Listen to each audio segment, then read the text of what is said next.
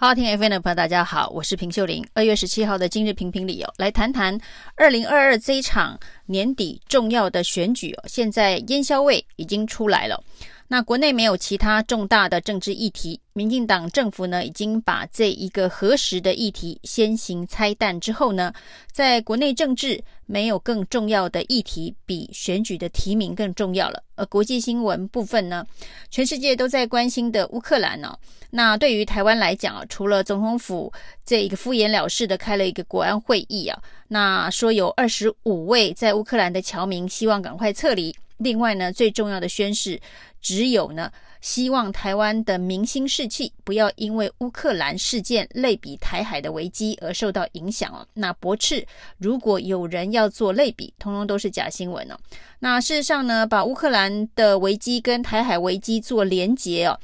最大声量的其实是外交部部长吴钊燮哦，他在接受外国媒体访问的时候，特别提到。那一旦呢，俄罗斯跟乌克兰开战哦，那中国大陆很有可能会攻打台海啊。那这个连结，吴钊燮对外国媒体啊大声的放送哦，其实就是总统府所说的假新闻影响台湾民心士气哦最大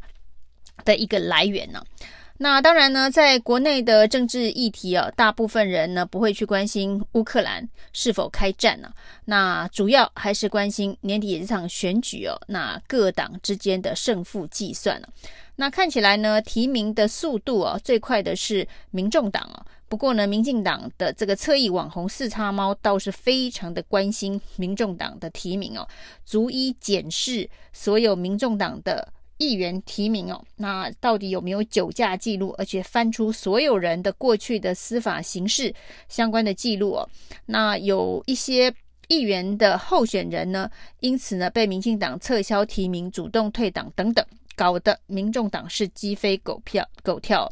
像四叉猫这样子的一个网红，算是非常的认真。做功课，针对特定目标进行打击啊，而且是相当有效的打击哦，让民众党的提名可以说是不胜其扰。那难道国民党就找不到像四叉猫这么认真的侧翼，也去翻翻这些民进党的议员参选人的记录吗？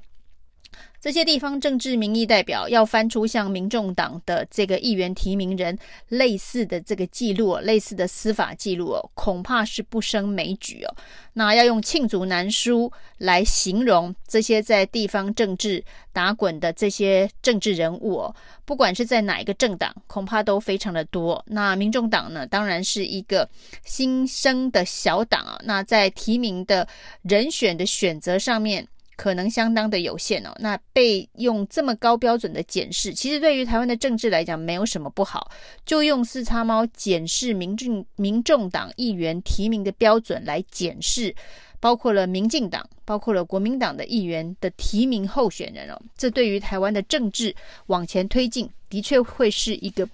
不错的方式哦。只怕呢，只有脸皮薄的民众党会处理这些有瑕疵的、有司法。争议的这些参选人哦，民进党恐怕呢会视而不见哦。但是呢，仍然需要有人把这个同一标准的这个方式哦来进行检视哦。其实四叉猫最好的方式是检视完民众党哦，开始来检视民进党哦，大家会对他比较多一点点的敬意哦。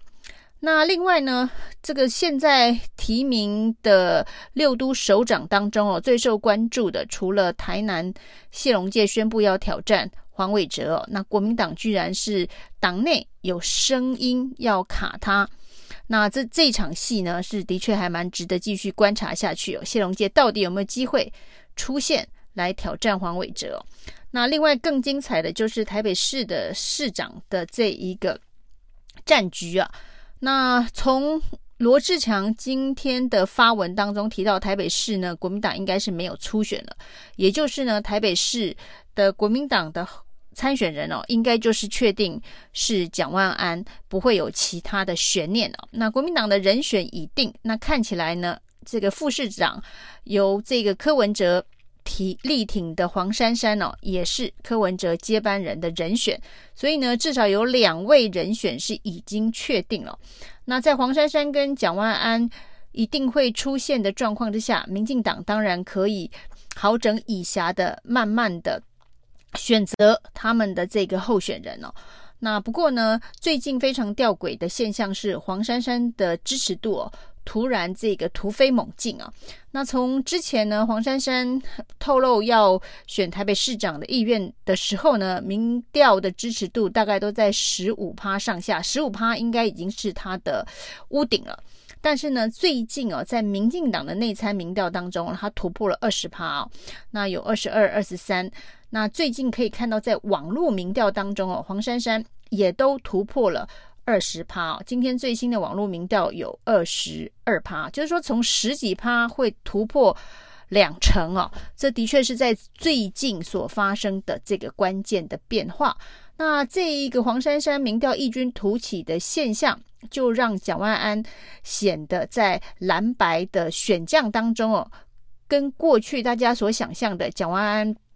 独强的趋势完全不同哦。那蒋万安就开始凸显，他并不是那么强的一个呃竞争的对手。那而且呢，在今天最新的民调当中，发现啊，黄珊珊的民调居然还超过了陈时中啊，超过了林佳龙，这简直是令人感到非常不可思议哦。那这个排名当中哦，第一名是蒋万安，第二名是黄珊珊，第三名才是陈时中或是林佳龙。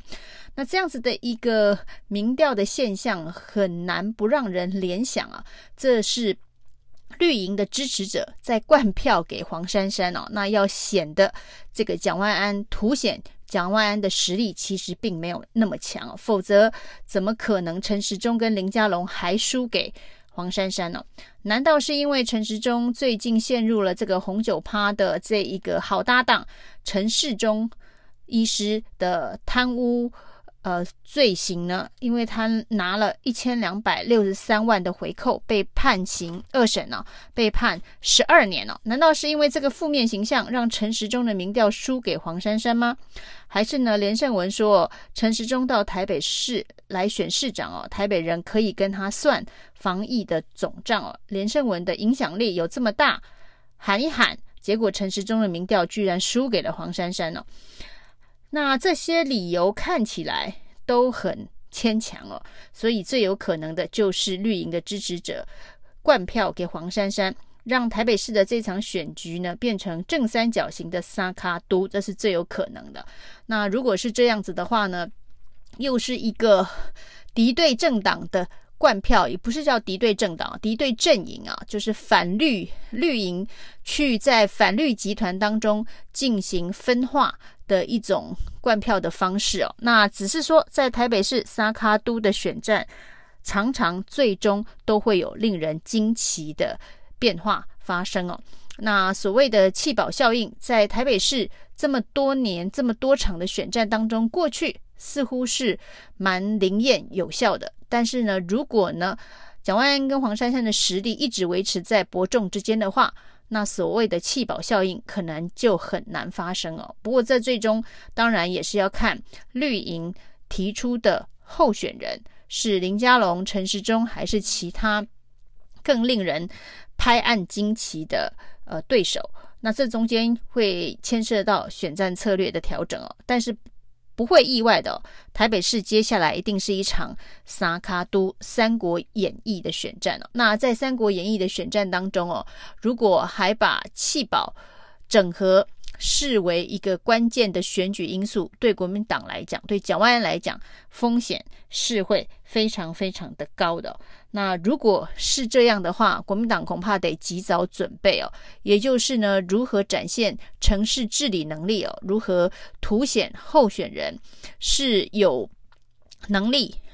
提出首都治理愿景的一个候选人，恐怕才是正办了啊。如果呢，寄望还在寄望所谓的蓝白河，还在寄望所谓的弃保，那到最后啊。可能就是会被弃的那一个棋子哦，蒋万恐怕得好好的思考哦这一局要如何突破